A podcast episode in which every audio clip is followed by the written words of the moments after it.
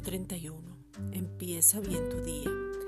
La ley no es la realidad, es tan solo una sombra. Hebreos 10, versículo 1.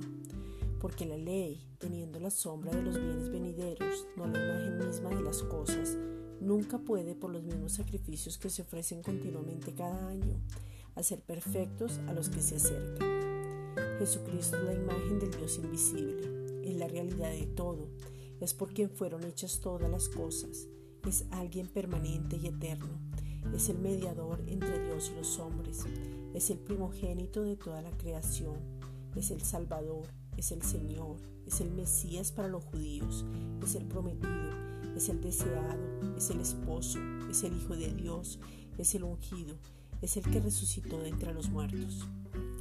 La ley tenía promesas que se cumplieron en Jesucristo. Todo lo profetizado se cumplió porque la ley solo era sombra. La ley son normas, pero la gracia y la verdad vinieron por medio de Jesucristo. Él es la gracia maravillosa. La gracia no es una doctrina, es una persona que se llama Jesucristo. Esta es una reflexión dada por la Iglesia Gracia y Justicia.